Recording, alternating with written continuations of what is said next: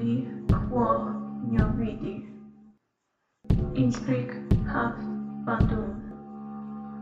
Infer fiam dum. Willkommen beim Liodolfinger Podcast, dem Podcast, bei dem ich schon wieder sowas von gar nicht über die Liodolfinger spreche, sondern über Freya, eine germanische Göttin, die auf den ersten Blick so gar nichts mit den christianisierten Sachsen zu tun hat. Aber das ist in Ordnung, weil diese Folge nur sehr kurz ist. Entgegen meiner Aussage in Folge 9 gibt es nämlich eine kleine Zwischenfolge. Sie ist wirklich sehr klein und zählt deshalb auch nicht wirklich mit, aber ich wollte euch kurz etwas mitteilen, bevor die nächste Folge erscheint.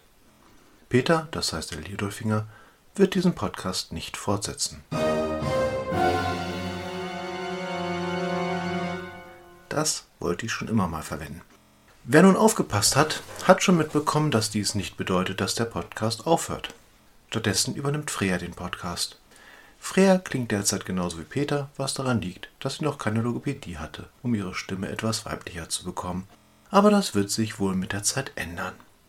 Und wer es jetzt nicht verstanden hat, Peter ist transgeschlechtlich und ist es auch schon ziemlich lange gewesen, hat es sich nur aus den verschiedensten Gründen nicht eingestanden. Für alle, die nicht genau wissen, was Transgeschlechtlichkeit bedeutet, hier eine kurze Erklärung.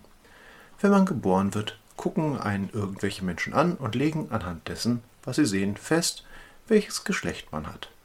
Manch einer stellt irgendwann fest, dass die Menschen, die einen da angeguckt haben, vielleicht von den äußeren Merkmalen her recht hatten, aber leider nicht hatten reingucken können, weswegen sie nicht gesehen haben, dass das Geschlecht da drin nicht dem Geschlecht, das jeder zu sehen glaubt, entspricht.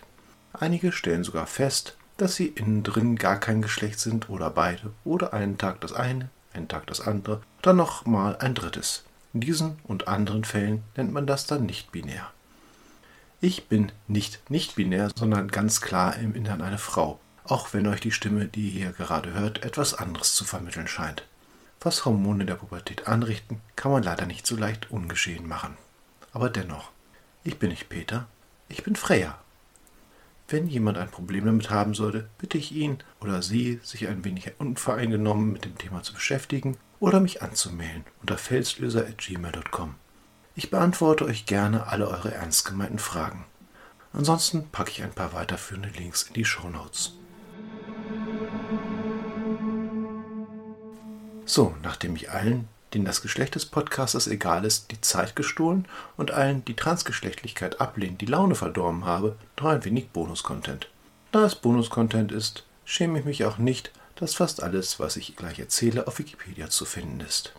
Ich möchte euch von Frau Holle erzählen oder von Frau Hulda oder Frau Perchter oder Frau Frerk oder Frau Wode oder Frau Gode. Jede Region hatte für diese Sagengestalt einen eigenen Namen aber uns ist Frau Holle am vertrautesten, weil wir das Grimmsche Märchen so oft in verschiedenen Varianten gesehen, gelesen oder gehört haben. Ich könnte jetzt sagen, dass in dem Märchen Nahtodbilder enthalten sind, dass Frau Holle für das Wetter verantwortlich ist und dass sie brave Mädchen belohnt und Unartige bestraft. Aber es ist ja nur ein Märchen, nicht meine Sage, die auf irgendwas Realem basiert.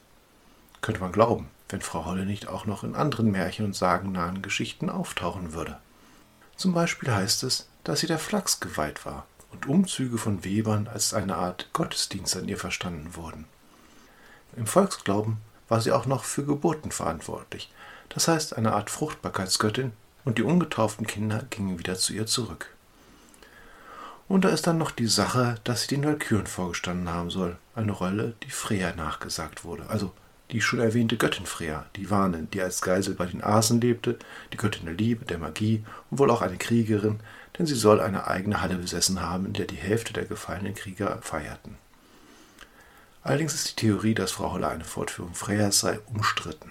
Trotzdem deutet alles auf eine sehr alte Tradition hin.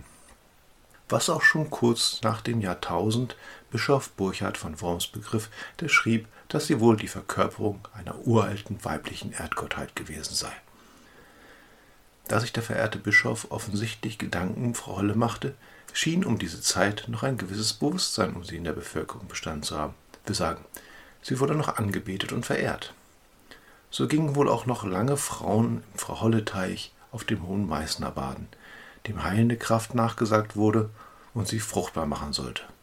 Lange wie in 1930. Und der Teich ist nicht der einzige Ort, der ihr geweiht war. Warum erzähle ich aber von Frau Holl in einem Podcast über die Liudolfinger? Nun, die Karolinger hatten ihre Eroberung Sachsens mit der Christianisierung gerechtfertigt, und das Ostfränkische Reich verstand sich durchaus als christliches Reich.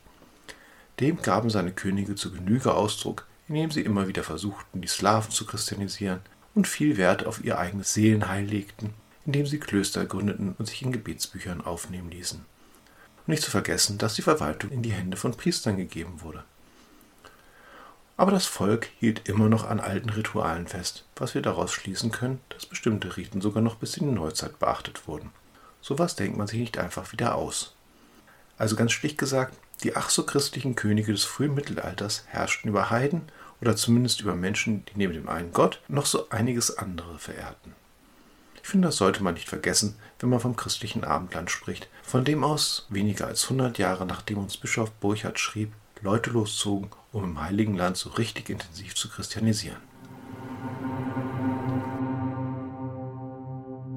Damit endet die Zwischenfolge.